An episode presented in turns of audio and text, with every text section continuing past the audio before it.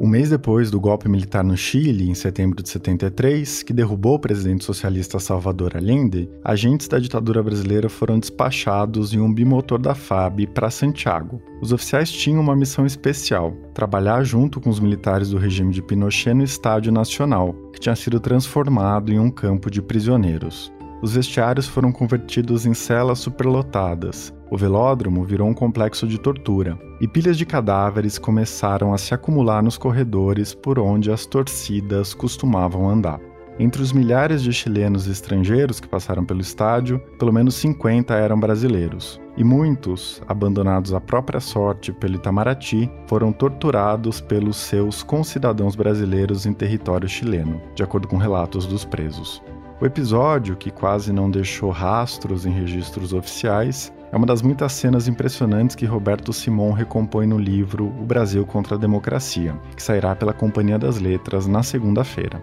Na obra, o jornalista e mestre em políticas públicas por Harvard revela, com base em uma extensa pesquisa em documentos oficiais e entrevistas, como a ditadura brasileira conspirou contra o governo de Allende, patrocinou sua derrubada e apoiou o regime de Pinochet em várias frentes. No episódio dessa semana, o Simon explicou como o Brasil serviu de modelo para os conspiradores chilenos e porque as ações da ditadura na destruição da democracia chilena devem ser vistas como uma política de Estado e não como desvios ocasionais de alguns burocratas. Eu sou Eduardo Sombini e este é o Ilustríssima Conversa.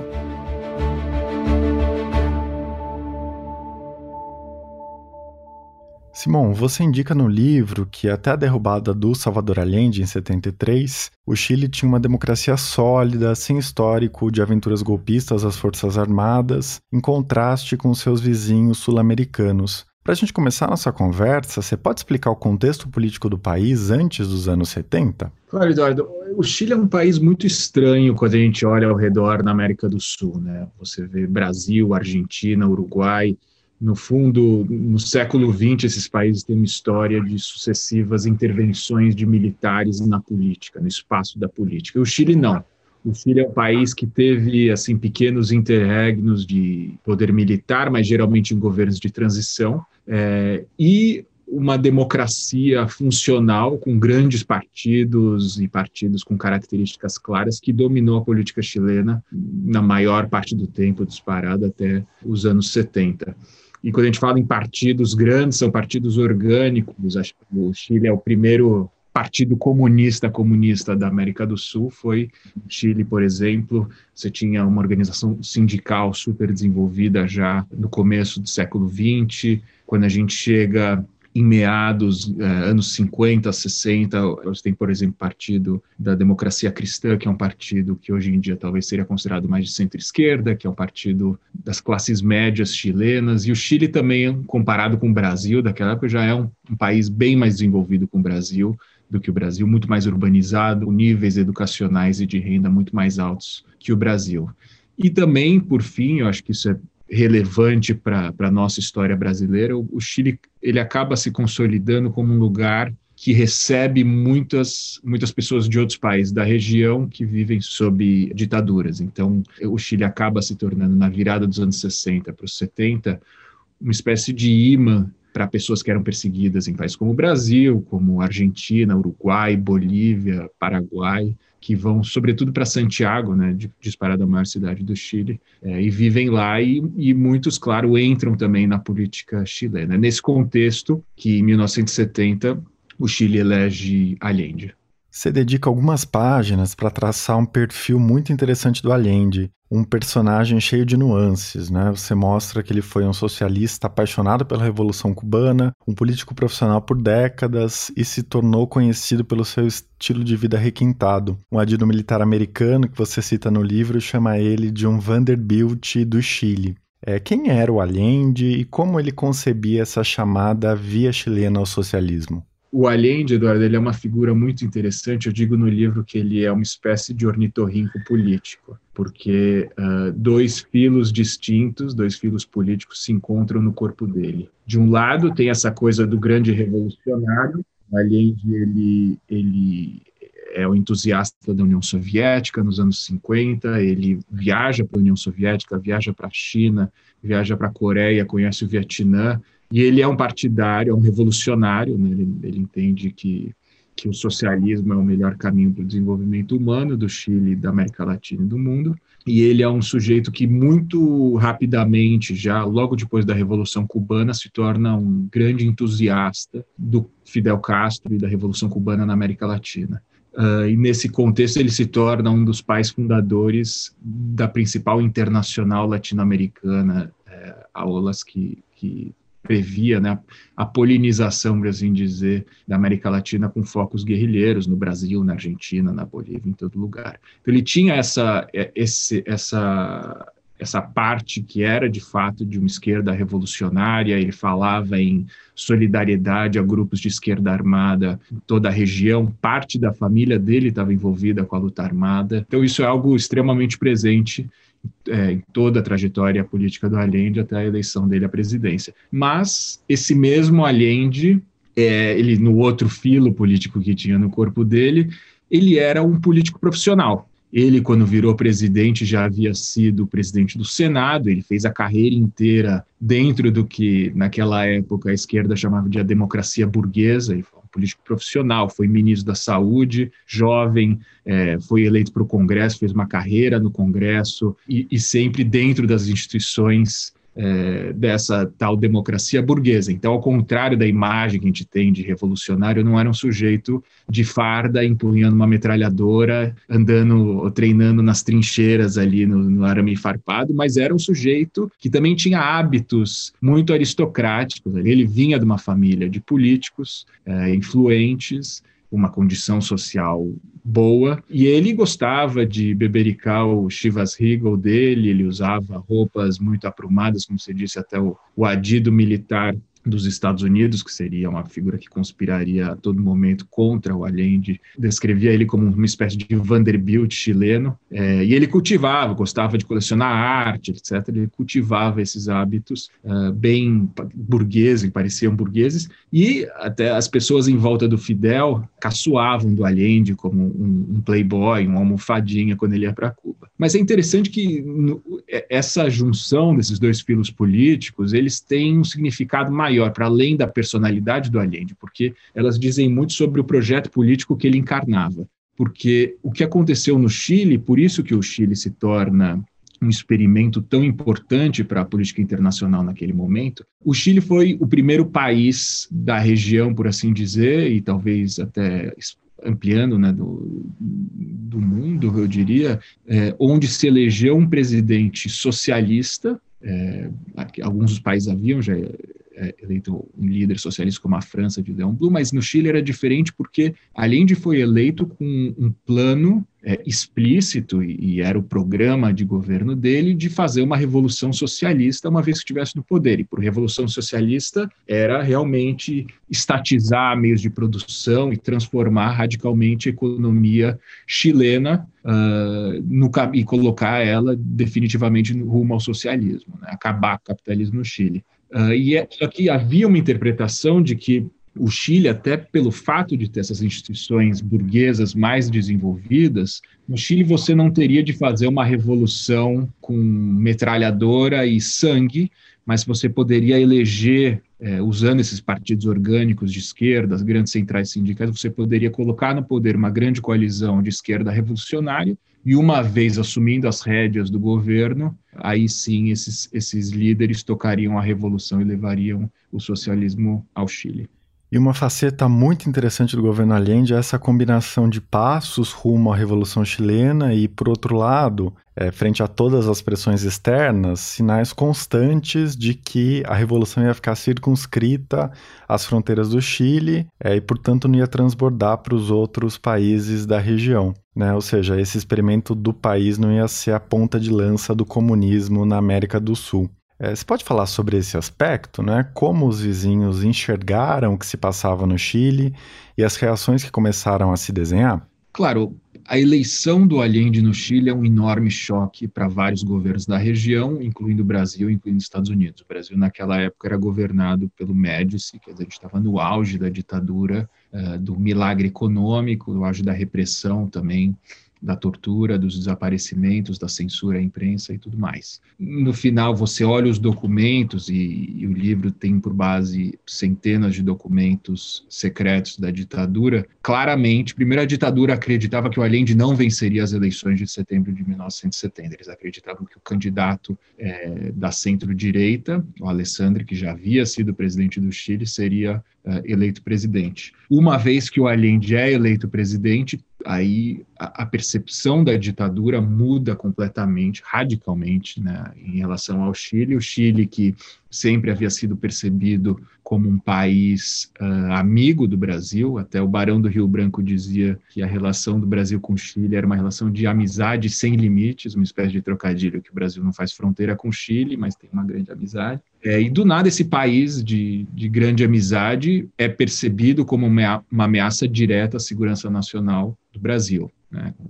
E a ditadura viu Allende nessas cores de revolucionário de esquerda, acreditava que ele era, em boa medida, o que o Chile havia se tornado, uma Cuba do Pacífico, que era outra expressão que se tornou popular naquela época, não só uh, dentro da ditadura, mas na imprensa brasileira. Quer dizer, um, um, país revolucionário que passaria a exportar a esquerda armada, só que, na verdade, ele era muito mais perigoso que Cuba, porque ele não estava lá pelo Caribe, mas estava aqui na América do Sul, perto do Brasil. Claro que o Allende, e os Estados Unidos também, claramente, desde o começo, fica claro que os Estados Unidos têm uma rejeição enorme uh, ao Allende, aí é uma discussão grande por que, os Estados Unidos se preocupavam tanto com um país como o Chile, Uh, o Chile, né, pouco antes da eleição do Allende, o Kissinger, que era o principal assessor de política externa do Nixon, faz uma piada que o Chile é uma adaga apontada para a Antártica, quer dizer, como se tivesse peso geopolítico quase zero. Mas, como a gente conversou, o Chile rapidamente se torna uma espécie de modelo para as várias esquerdas da América Latina e do mundo, de que seria possível construir grandes coalizões entre socialistas e comunistas e chegar no poder juntos, e que era uma discussão que havia em países como França, com Mitterrand, ou, ou na Itália, onde grandes partidos é, de esquerda pensavam em se unir para disputar as eleições. Então, basicamente, o, o, o, Allende chega ao poder com grandes inimigos, e, e naquela hora, naquele momento já estava claro que ele teria grandes dificuldades na arena internacional, e ele opta é, pelo pragmatismo em relação a ambos. É, a prioridade, desde o início, era as mudanças que ele propunha dentro do Chile, e em relação ao Brasil, especificamente, o livro é sobre o Brasil e, e diante de Allende, o Allende envia sinais claros de que ele não radicalizaria, que ele não apoiaria a esquerda armada, que na verdade ele até propunha uma boa relação com o Brasil com base é, nos laços econômicos e comerciais. Só que a ditadura completamente imersa nesse, nessa visão de, da segurança nacional e uma paranoia em relação a qualquer tipo de regime político que fugisse é, dessa divisão binária da Guerra Fria entre socialistas e o, entre aspas, mundo livre, a ditadura, desde o início, entende que, na verdade, ele é essa reedição de Fidel Castro é, no Chile. E esse é o primeiro período que você trata da ação da ditadura brasileira no Chile, que vai da eleição do Allende ao golpe, em que a ditadura trabalha para minar o governo e patrocinar a criação de um regime parecido ao brasileiro. Aí você reúne uma documentação muito volumosa sobre as estratégias que o governo e o empresariado brasileiro colocaram em marcha para derrubar o Allende. É, você trata do cerco diplomático ao país pelo Itamaraty, do apoio financeiro a empresários golpistas e da ofensiva nos meios de comunicação brasileiros. O que mais te chamou a atenção pesquisando essas estratégias? Eu acho que foi uma oposição que o Brasil fez em vários níveis, como você estava mencionando. Quer dizer, do ponto de vista diplomático, Itamaraty se tornou a ponta de lança aí para um cerco regional ao Chile. Quer dizer, não só o Brasil entrava nesse modo de hostilidade, se opondo ao Chile politicamente como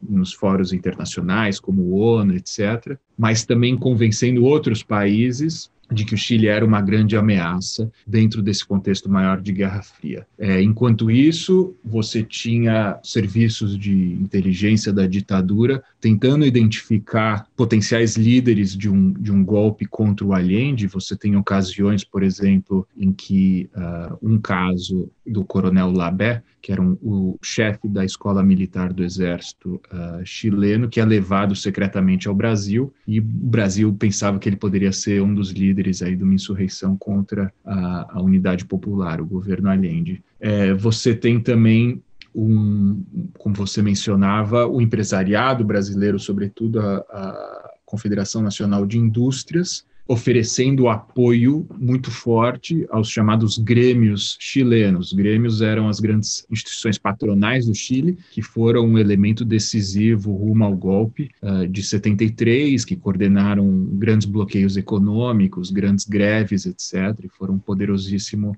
inimigo do Allende. É, então, quer dizer, você vai compondo em várias frentes essa, essa oposição, e o Brasil também se enredou com grupos de extrema direita do Chile, como Pátria Libertar, que é um grupo realmente neofascista, terrorista chileno. Parte do grupo, de acordo com vários testemunhos que o livro coletou e, e, e documentação também, parte do grupo teve no Brasil, é, depois de uma tentativa frustrada de golpe já em 73, alguns meses antes do golpe final contra o Allende, eles vieram ao Brasil e se, se protegeram no Brasil até a queda da Unidade Popular. Então foi uma, uma oposição em várias frentes e uma oposição total, que ia da ditadura, mas ela envolvia também o empresariado e a imprensa brasileira, os grandes jornais, desde o início do governo Allende, quando Allende foi eleito em 1970, começaram a publicar editoriais e artigos de opinião já falando num golpe e numa solução à brasileira ao problema chileno, uma, algo como uma reedição de 1964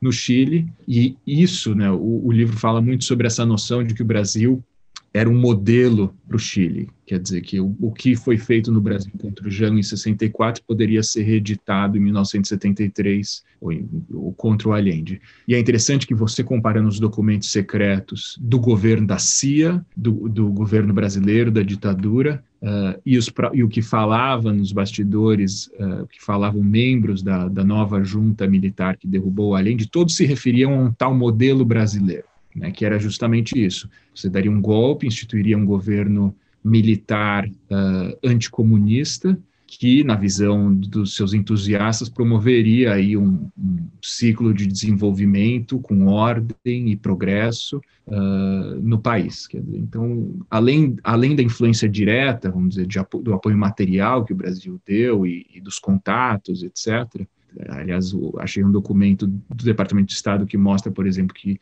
dois meses depois da eleição do Allende, o embaixador dos Estados Unidos no Brasil, Roundtree, escutou do almirante da Marinha que a Marinha brasileira estava em contato com a Marinha chilena, já tentando mapear potenciais líderes do golpe. Uh, quer dizer, além desse apoio objetivo, tinha uma, um, um, o Brasil desempenhava esse papel de modelo também, uh, que se provou muito importante. Por exemplo, eu achei alguns documentos brasileiros uh, do CIEX, do Centro de Informações do Exterior, que mostram que semanas antes do golpe contra o Allende, é, os, os, militares chilenos estavam estudando o golpe de 64 contra o Jean como uma espécie de estudo de caso, né, vendo como foi feito, etc. Então, o Brasil teve muito esse papel de modelo nos eventos de 1973 no Chile. Com certeza. É, tem outra questão muito boa no livro, né? Você narra essa trama da diplomacia, da espionagem do Brasil dos Estados Unidos no Chile, e você se opõe à interpretação mais à esquerda, que considera que a ditadura brasileira seguia ordens da Casa Branca. Você diz que essa imagem do Brasil, completamente subordinado aos Estados Unidos, esconde muito mais do que revela e defende que, ainda que os Estados Unidos e o Brasil tivessem interesses comuns no golpe, não existia uma operação coordenada entre os dois países. É, você pode falar sobre que tipo de relação se estabeleceu entre o Brasil e os Estados Unidos nesse contexto? É, na verdade, o livro, com, com, com toda a documentação que foi revista e as, as entrevistas, etc., ele se contrapõe a tu, duas narrativas grandes. Né? Uma narrativa, eu diria que é a narrativa do establishment, que é principalmente que foi propagada pela, pelo establishment de relações internacionais brasileiro, de diplomacia brasileira, incluindo o próprio Itamaraty, que foi, uh, ah, o Brasil se envolveu no Chile, mas foi uma coisa de um embaixador anticomunista e de alguns militares da linha dura que por lá se aventuraram. Né?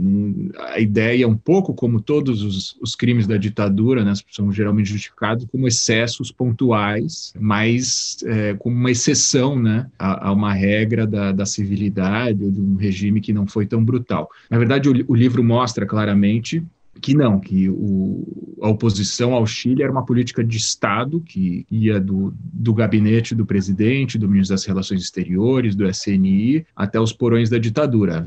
Envolvia agências especializadas, como a Divisão de Segurança e Informações do, do Itamaraty, o CIEX, Centro de Informações Exterior, vários órgãos de inteligência, e as decisões foram feitas pelo próprio presidente da República, pelo ministro das Relações Exteriores e tudo mais. Uh, e no final houve diplomatas que, que se opunham a esse tipo de coisa, a esse tipo de política, mas eram eles a regra, a exceção à regra do, do colaboracionismo e da luta contra a democracia no Chile. Isso é uma narrativa. Outra narrativa foi uma narrativa do que eu digo que é da esquerda que se formou depois do golpe. Eu acredito que muito em função de uma necessidade de se justificar essa derrota é, imediata e avassaladora que a esquerda chilena sofreu pouco você vê, logo depois do golpe, o Gabriel Garcia Marques escreve um texto dizendo que agora os Estados Unidos não precisavam mandar mais marines para derrubar governos de esquerda na América Latina, porque eles poderiam contar com os generais brasileiros, né? Aquela imagem do, do gorila brasileiro,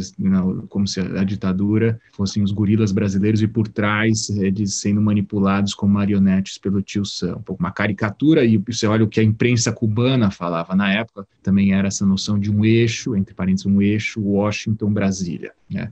E que no final não era isso, se refere ao que você estava tá, mencionando, quer dizer, o Brasil atuou no Chile uh, não por ordens de Washington, numa grande trama com os Estados Unidos uma grande operação conjunta com os Estados Unidos. Na verdade, depois de ver milhares de documentos e falar com muita gente, eu estou convencido de que não houve uma operação coordenada entre Brasil e Estados Unidos para fazer oposição a Allende. Que teve, sim, foi né, numa famosa visita do presidente Médici a Washington. Médici fala que o Brasil estava uh, trabalhando para derrubar o Allende e fala explicitamente isso para o presidente Nixon, é, e o presidente Nixon gosta muito de, do que houve, e fala que o Brasil e os Estados Unidos deveriam coordenar esforços, etc., mas essa vontade de cooperar contra o Chile, ela para um pouco nesse nível presidencial. Ela não desce e não há nenhum indício de que houve uma operação conjunta entre o serviço de inteligência dos Estados Unidos e do Brasil contra o Allende. Né?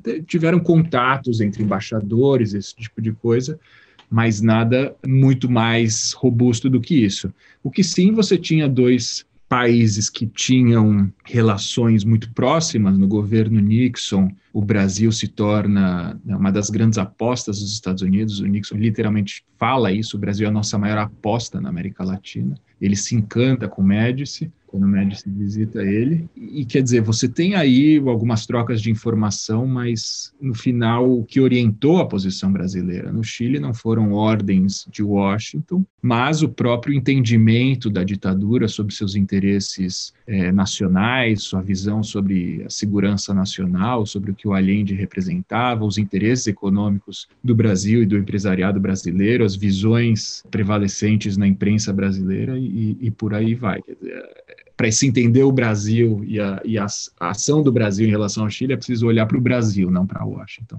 Simão, em várias passagens você indica que esse protagonismo do Brasil, não é, no patrocínio ao golpe, nas primeiras medidas de apoio ao Pinochet, era bastante cômodo aos Estados Unidos. A própria ideia de o Brasil ser o primeiro país a reconhecer o novo governo deixava o Nixon desobrigado de oferecer uma ajuda mais próxima, que levaria a críticas aos Estados Unidos. Você pode falar um pouco sobre como esses interesses né, dos dois países se acomodaram? Claro, é, eu digo que a maior parte da conspiração, para usar uma palavra talvez não ideal, mas a maior parte da oposição brasileira ao Allende, ela se deu no subterrâneo, com esses contatos com militares é, chilenos, essa campanha silenciosa contra o Allende, mas em alguns momentos ela veio à superfície. Num deles foi no momento do golpe, realmente, que o Brasil decide ser o primeiro país a reconhecer a junta liderada pelo Pinochet. E decide ser o primeiro justamente para mandar uma mensagem a todos os outros países da região e além da região de que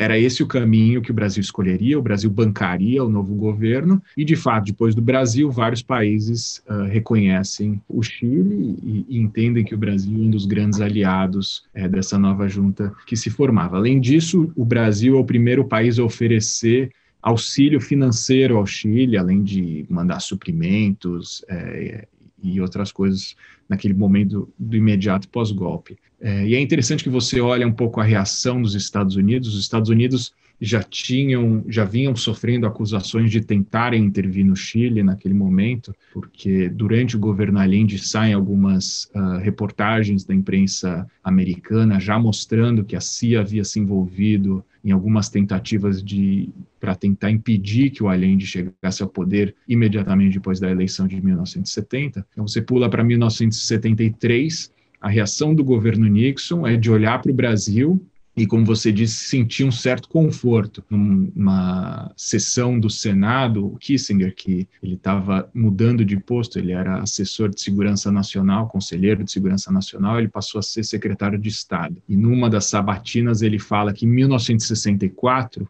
quando houve o golpe no Brasil, os Estados Unidos cometeram o equívoco de real, rapidamente reconhecer o novo governo brasileiro, o governo do Castelo Branco. E isso, claro, é, gerou é, pouco. Todo mundo entendeu que, que os Estados Unidos estavam envolvidos na derrubada do Jango e eram um dos grandes avalizadores do, do novo regime. E agora, em 73, com o Chile, os Estados Unidos não precisavam mais fazer isso, porque o Brasil poderia tomar a dianteira e fazer esse papel de, de reconhecer e aumentar a pressão para que outros países reconhecessem a junta militar. Então, e de fato é isso que os Estados Unidos fazem e você tem várias conversas entre, por exemplo, o embaixador americano em Santiago uh, e líderes do, do, do, golpe, nas quais as pessoas que haviam a, ajudado a derrubar o Allende falam: a gente entende que os Estados Unidos não podem tomar uma posição explícita é, em apoio ao novo regime. Portanto, a gente vê o Brasil como um dos grandes pontos de apoio agora, incluindo na parte de repressão e inteligência. E aí sim, o Brasil, que já tinha um know-how altamente desenvolvido desde 64, é uma das pontas de lança, vamos dizer assim, para para ajudar a, a, colocar de pé uma máquina de repressão no Chile. É, e uma, um mês após a queda de Allende, você tem agentes da repressão brasileira atuando dentro do Estádio Nacional, que era a, um dos símbolos, né, de, que é um pouco a Bastilha da crise chilena, que era o, o estádio de futebol mais importante do Chile, que se tornou um grande campo de prisioneiros. E essa é a grande cena do livro que mostra a participação ativa da diplomacia brasileira na repressão aos brasileiros no Chile, né? É, você pode contar o que você descobriu investigando o que aconteceu no estádio? Quem eram esses agentes que chegaram ao Chile pouco mais de um mês depois do golpe? É, e como esse episódio, né, que é tão tenebroso do ponto de vista histórico, é, comprova essa sua interpretação de que o Itamaraty se envolveu na repressão aos brasileiros? É, na verdade, o Itamaraty se envolveu na repressão já antes, durante o governo da, da Unidade Popular. O Itamaraty já era um, eu diria, um dos órgãos principais na vigilância de exilados brasileiros, e como eu disse, tinha agências especializadas nisso, como uh, o CIEX e o Serviço Nacional de Informações. Então, consulados e embaixadas, o consulado em Santiago, ele, em vez de prestar auxílio consular a cidadãos brasileiros em Santiago, ele se tornou uma espécie de base avançada da repressão. O cônsul, boa parte do tempo dele lá em Santiago, era dedicado a ficar rastreando e, e vigiando exilados recrutando informantes e fazendo coisas que para a gente hoje em dia, revendo os documentos, parecem coisas prosaicas. Então ele via uma, um carro brasileiro, ele anotava a chapa e passava para o Brasil. Ele ia em conferências que o Serra participava sobre inflação no Brasil. Ele recrutava uh, alguns informantes entre os 70 brasileiros trocados pelo embaixador suíço que foram parar em Santiago. Então, o Itamaraty desempenhou esse papel em Santiago uh, e era uma das grandes atribuições uh, do corpo diplomático lá, e por isso que eu acho que é um dos, dos momentos mais vergonhosos da história da política externa brasileira. E no momento do golpe, quer dizer, você tem 50 e poucos brasileiros, cidadãos brasileiros presos dentro do Estádio Nacional, Alguns entraram e saíram, entre eles o Serra, aliás, dormiu uma noite no Estádio Nacional, depois saiu, mas vários ficaram presos nesse centro de, de tortura, enfim, um lugar onde a barbárie adquiriu contornos absolutamente surreais. É, e alguns deles solicitaram, você tinha pessoas presas, brasileiros e outros, de todo tipo. Tinha pessoas que tinham sido presas por acidente. Muito, boa parte dos prisioneiros eram estrangeiros que estavam no Chile, e tinha desde gente que havia escolhido a hora errada de visitar o Chile como turistas, até realmente é, guerrilheiros que estavam no Chile porque haviam sido trocados por embaixadores sequestrados, esse tipo de coisa. É, só que mesmo entre os que não eram, entre aspas, perigosos, que a, a, própria ditadura reconhecia que não eram perigosos, havia uma determinação do Itamaraty, trabalhando com o Serviço Nacional de Informação, com a SNI, no sentido de proibir que eles retornassem ao Brasil e não autorizar nenhum tipo de auxílio consular a eles, quer dizer, pessoas que estavam no Chile, exilados, que eram acusados de ser esquerdistas, mas não eram acusados de nada relevante. É, isso, quer dizer, você olhando várias, né, como eu disse, o Chile, Santiago era uh, o destino de vários exilados de vários países, e mesmo o Uruguai, que também tinha uma ditadura, nem o Uruguai fez isso. No caso do Brasil, eles foram abandonados. É, foram abandonados até que chegaram esses cinco agentes da repressão que auxiliaram os chilenos. Quer dizer, na verdade, aí o livro ele, ele, ele tem que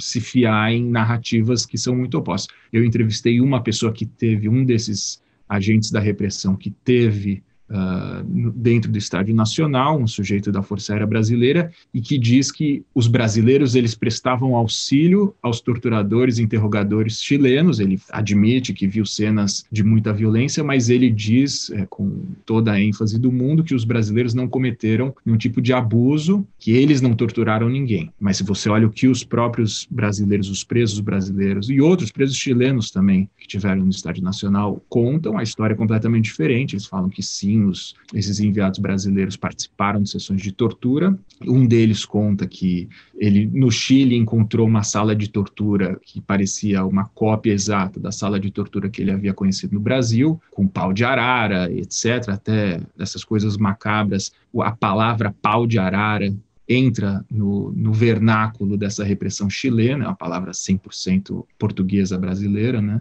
Então você tem esses grandes conflitos, mas o fato é que os, esses uh, agentes da repressão chegaram no Chile em outubro de 1973, portanto um mês depois do golpe, é, por um descuido, esse cônsul interino do Brasil no Chile, ele registrou em dois telegramas secretos que havia esses, esses uh, agentes da repressão, quer dizer, tem provas documentais disso, fora outras provas em comunicações diplomáticas dos Estados Unidos que também falam desses policiais, entre aspas, brasileiros uh, dentro do Estádio Nacional, e, e, naquele momento, quer dizer, logo como né, você tinha milhares de pessoas presas, a, a, a, história de que havia agentes da repressão brasileira no Estádio Nacional, ela ganha imprensa internacional rapidamente. No Brasil, ela é escondida porque a, havia censura, mas você vê aqui em lugares como os Estados Unidos, a imprensa divulgou, grandes jornais divulgaram que torturadores brasileiros ou interrogadores brasileiros tinham ido e participado de, de interrogatórios dentro do Estádio Nacional. Tem um outro período da ação da ditadura brasileira no Chile, que você citou a partir do momento em que o Geisel se torna o presidente e tenta se distanciar, é, pelo menos no plano da opinião pública, do Pinochet que em pouco tempo se tornou um párea internacional, não é? é? Isso parece indicar que as ações do Brasil, por mais perversas que fossem, elas tinham por trás minimamente um cálculo diplomático, né? Ou seja, é, não se tratava de um apoio incondicional por causa da afinidade ideológica entre os dois regimes. É, você pode contar um pouco como ficaram as relações entre os países nesse período? Na verdade, o, o Geisel ele chega ao poder em março de 1974. Né? O golpe contra Allende ele é de setembro de 73, ou seja, um pouco depois uh, do golpe no Chile. E a primeira viagem internacional que o Pinochet faz é a posse de Ernesto Geisel em Brasília. É uma posse, um momento, diria, quase que catártico do, da, da dessa política sul-americana, porque além do Pinochet, você tem Hugo Banzer, que havia dado um golpe na Bolívia em 1971, você tem o Bordaberry, também era um civil estancieiro que havia consolidado uh, um regime de exceção com controle dos militares uruguaios. Você tem também a Pat Nixon, primeira-dama americana, Uh, só que, como você disse, o Pinochet, por, naquele momento, vários meses depois, o Chile já havia se tornado uma espécie de pare internacional. Você tinha reportagens na Europa, nos Estados Unidos, em vários países da América Latina sobre o Estado Nacional. É, já estava claro que havia uma campanha internacional já grande contra o Chile, com, liderada por organizações como a Anistia Internacional e outros. E você tinha mesmo cidadãos americanos que haviam sido assassinados nesse golpe chileno. Quer dizer, era um momento muito delicado para o Pinochet. E, na verdade, o Geisel saca isso né, desde o início, assessores do Geisel procuram o embaixador do Pinochet em Brasília e falam explicitamente a ele que não queriam que o Pinochet fosse a posse do Geisel, justamente para não criar nenhum tipo de embaraço. O embaixador do, do, Pinochet manda um telegrama indicando isso, fala também explicitamente que os brasileiros não o queriam em Brasília, mas o Pinochet precisava sair do Chile até para mostrar que, que ele tinha consolidado o poder internamente, que ele poderia dar a faixa presidencial para o segundo, que era o, o, membro da Marinha na junta, Almirante Merino, e sair do Chile, mas também que ele não estava tão isolado assim internacionalmente. Então ele chega no Brasil em março de 1974 e o Geisel fica constrangido. As fotos dos dois mostram Geisel de ombros baixos, etc. Mas essa é a dinâmica das relações entre Brasil e Chile, já com o Geisel presidente. Lembrando que o Geisel chega ao poder prometendo uma abertura lenta, gradual e segura, né? uma longa transição controlada uh, rumo a um governo civil. E nesse sentido, o Geisel se aproximar da encarnação das violações dos direitos humanos na América Latina não era uma boa ideia. Mas e também tinha uma outra história que o problema chileno entre entre aspas, como era conhecido a questão do Allende, etc, já havia sido resolvido, já estava claro que a junta militar chilena havia consolidado o poder no Chile e tinha chegado para ficar.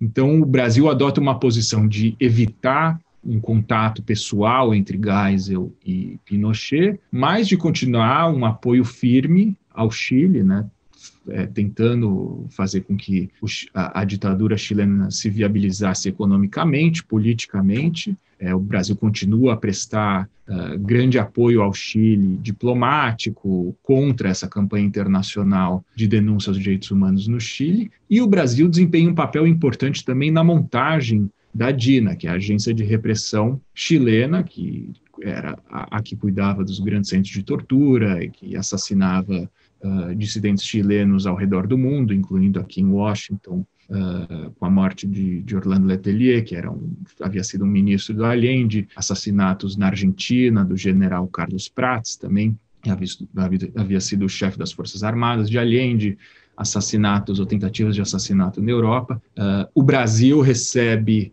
dezenas de agentes da DINA para receber treinamento do SNI, treinamento em inteligência. Uh, o Brasil recebe também as lideranças, né, passam, as lideranças da DINA passam pelo Brasil incluindo o próprio coronel Contreras, que era o chefe da DINA, e pelo menos uma das grandes operações da DINA, que eu conto no livro a Operação Colombo, uma tentativa de lavar na imprensa internacional o assassinato de 119 é, dissidentes chilenos. Ela ocorreu no Brasil por meio de um jornal obscuro de Curitiba, que se tentou fingir que aquelas pessoas haviam sido mortas, não nos centros de tortura da DINA, mas em combates ou em, em tiroteios é, na Argentina, como se fossem guerrilheiros. Quer dizer, você tem essa ambiguidade ou essa, né, eu diria, essa dinâmica particular de que publicamente o Brasil evitava se envolver com Pinochet, mas é, no subterrâneo o Brasil ainda tinha grandes laços com o Chile, mas o momento de apoio incondicional do Brasil ele ocorreu ainda sob o governo Médici, nesse momento pós-golpe, e o Geisel dá uma esfriada geral na coisa, e mesmo quando chega a Operação Condor, que é o grande plano das ditaduras sul-americanas para expandir a repressão criar o que eles chamavam de uma espécie de Interpol contra a subversão na América Latina, que no final se torna um grande plano de assassinatos de, de civis e de pessoas que nada tinham a ver com, com, luta armada também, não só na América Latina, como na Europa também, o Brasil tem uma posição muito mais cautelosa, por vários motivos. Um deles é que a esquerda armada brasileira, isso acontece, vamos só colocar numa linha do tempo, a, a Operação Condor, ela decola mesmo lá por 76. Naquele momento, a esquerda brasileira já havia sido completamente dizimada, a esquerda armada.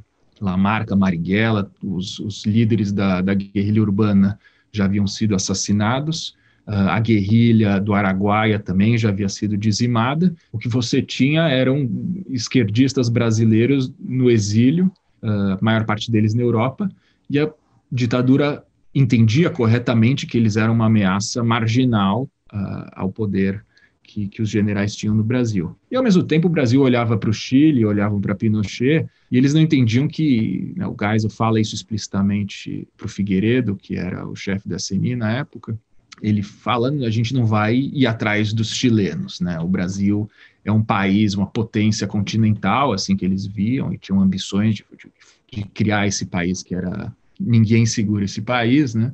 E não era o Pinochet e a Dina que, que iam liderar uma iniciativa de repressão. Então, você olha os documentos uh, da CIA, os documentos do Departamento de Estado que foram liberados no programa de, de desclassificação, para usar um anglicismo, sobre a repressão na Argentina, você vê que tem muita coisa do Brasil sobre como o Brasil, quando aderiu à Operação Condor, precisamente na segunda reunião da, da Operação Condor, o Brasil teria tentado controlar a operação, e aí os argentinos e chilenos ficaram ressentidos e, e recusaram esse controle. O Brasil se opôs a políticas de assassinato, tentativas de assassinato de, de, de dissidentes sul-americanos é, na Europa, e aí o Brasil se distanciou da Operação Condor, entendida como Operação Condor também, porque há um, uma certa ambiguidade quando a gente fala de Operação Condor, porque os anos Condor, essa expressão, foram usadas muito como sinônimo de colaboração entre ditaduras na repressão a dissidentes. E isso o Brasil sempre fez, a ditadura sempre fez, muito antes do golpe no Chile. Né? Já logo depois de 64, quando parte do governo Jango vai para o Uruguai, o Brasil já monta uma máquina de espionagem no Uruguai, e depois ela se move para Santiago e ela vai para Lisboa, para Paris, sempre vigiando exilados. O Brasil colabora, sequestra brasileiros na Argentina, isso tudo antes já do, do golpe no Chile. Mas a Operação Condor Estrito Senso, quer dizer, essa iniciativa do Pinochet com os argentinos, com os uruguais, para se criar uma espécie de Interpol da repressão, essa o Brasil via com muita suspicácia, porque preferia muito mais uma colaboração bilateral entre brasileiros e argentinos, brasileiros e paraguaios, brasileiros e uruguaios, na repressão aos dissidentes de, de, de ambos os países. Bom, Simão, para a gente encerrar, você estava falando disso agora, né? De como o Brasil, é, que era um modelo a ser seguido, é, de uma certa maneira acabou sendo superado pela brutalidade do Pinochet. É, a montagem da DINA, os atentados em outros países, etc. Então, parece que o Chile dá um passo além, não é, em termos de violência. É, eu queria te perguntar sobre essa herança, se a gente puder chamar assim, entre muitas aspas, não é, da ação da ditadura militar brasileira na montagem dessa máquina de perseguição do Pinochet. É, o que o Brasil significou nesse processo e que herança deixou para o Chile? Olha, eu acho que primeiro é uma história ainda muito pouco contada, então ela não, não teve consequências muito grandes, porque não se fala muito disso, quer dizer, um pouco sempre se soube, sempre entre aspas, que, que havia ou que houve uh, agentes da repressão no Estado Nacional, que o Brasil foi o primeiro a reconhecer o golpe, aí a nova junta uh, liderada por Pinochet. Você olha boa parte dos julgamentos, uh, ou alguns julgamentos no Chile, de agentes da repressão, eles falam explicitamente que receberam treinamentos no Brasil, mas isso é pouco discutido, né? Tanto no Chile quanto no Brasil. Eu acho que o livro ele pega algumas coisas que eram públicas e, e quer dizer, uma investigação de sete, oito anos para entender de fato o que, que aconteceu, usando o, que há disponível, claro, milhares de documentos. Eu fui uh, pesquisei em, em, arquivos de três países: Chile, Brasil, Estados Unidos. Uh, entrevistei dezenas de pessoas, incluindo desde agentes da repressão brasileira, agentes da CIA, guerrilheiros chilenos, diplomatas que tiveram na embaixada brasileira, em Santiago, na embaixada chilena em Brasília, é, para tentar um pouco entender os fatos e interpretar os fatos, entender as motivações. E o interessante, o livro, na verdade, ele começou a ser escrito em 2013 quando não havia nenhum político brasileiro que, que glorificava Pinochet ou que achava que a tortura havia sido algo positivo. Isso não eram temas, eu diria, polêmicos é, é, para a maior parte, para a esmagadora maioria da dos políticos brasileiros, do establishment político brasileiro. É, e eu comecei a escrever esse livro achando que seria um livro sobre um passado é, relativamente remoto, protegido por um presente democrático de uma situação, né, 2013 o Brasil ainda estava bem é, e as grandes fissuras ainda não haviam aparecido, por assim dizer. E o livro ganhou, quer dizer, tem duas histórias do livro, talvez, a história da própria intervenção brasileira, etc., no Chile, e um pouco a história do que aconteceu, o que aconteceu em volta do livro, né, que de repente o Brasil passou a ter um, um presidente e, para além do presidente, várias pessoas em volta do presidente, incluindo o ministro da, da Economia, que se diz um Chicago Boy, que, que vem o, o, Chile de Pinochet como uma espécie de, de exemplo, um momento uh, positivo da história sul-americana, ou, enfim, tentam esconder o que houve de pior e o que houve de absolutamente tenebroso naqueles anos. E o Paulo Guedes, inclusive, morou no Chile nos anos Pinochet, né? Ele esteve no Chile e é algo que né, a, a, Malu... Uh, fez um, um, belo perfil dele que falava sobre isso. É um momento que ele falava que ele disse que não havia curiosidade intelectual sobre o, que acontecia. Ele deu aula no Chile, né, saindo de Chicago. É, mas tem uma ironia, né? Porque, quer dizer, você olha o Chile, o Pinochet, descobriu isso depois, né? Que foi um grande corrupto. Quando Pinochet caiu depois uh, de alguns anos, depois do 11 de setembro, que as, as leis financeiras aqui nos Estados Unidos para controle de transações financeiras se tornaram muito mais rigorosas, achar, começaram a achar uma fortuna do Pinochet em empresas offshore, em bancos nos Estados Unidos, na Europa, em paraísos fiscais. Então, se vê, quer dizer, para lava, é, lavajatistas que louvam a figura mais corrupta da história do Chile, eu acho, quer dizer, irônico. Além disso, o tipo de violação dos direitos humanos que ocorreu no Chile coisa mais escabrosa do mundo, de tortura de pessoas jovens e que não tinham, quer dizer, tortura nunca, jamais é justificável, mas você olhar a escala que isso tomou no Chile e o grau de, de crueldade, esses, os centros de tortura da, da, da DINA, etc., o que aconteceu lá, como é que uma pessoa que reivindica valores cristãos pode achar que isso é um exemplo?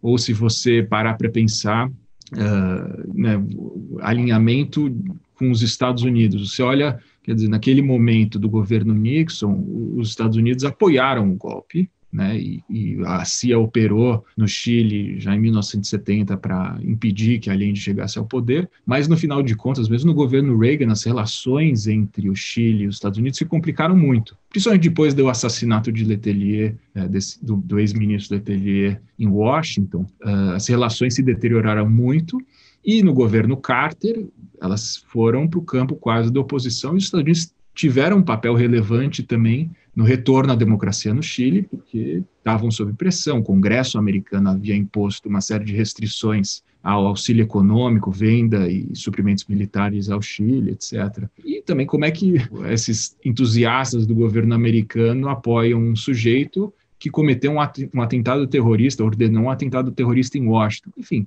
acho que o, o livro também tenta olhar para a história e tentar desmistificar algumas coisas e ver o quão absurdo é o momento que nós vivemos, é, no qual o, o, relato histórico, um relato histórico, se torna uma arma caricata é, para se fazer política.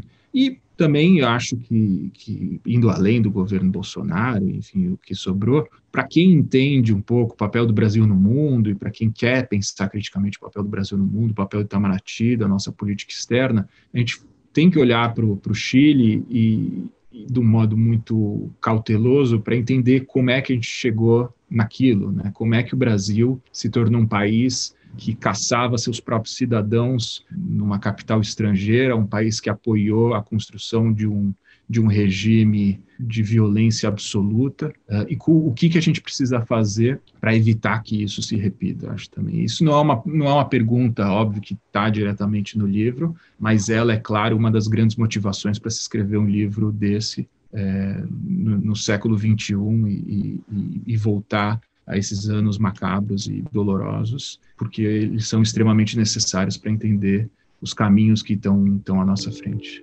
Perfeito, Simon. Parabéns pelo livro e obrigado pela sua participação. Obrigado, Eduardo. Um abraço. Este foi Ilustríssima Conversa. Eu sou Eduardo Sombini e a edição de som é da Natália Silva. Até a próxima.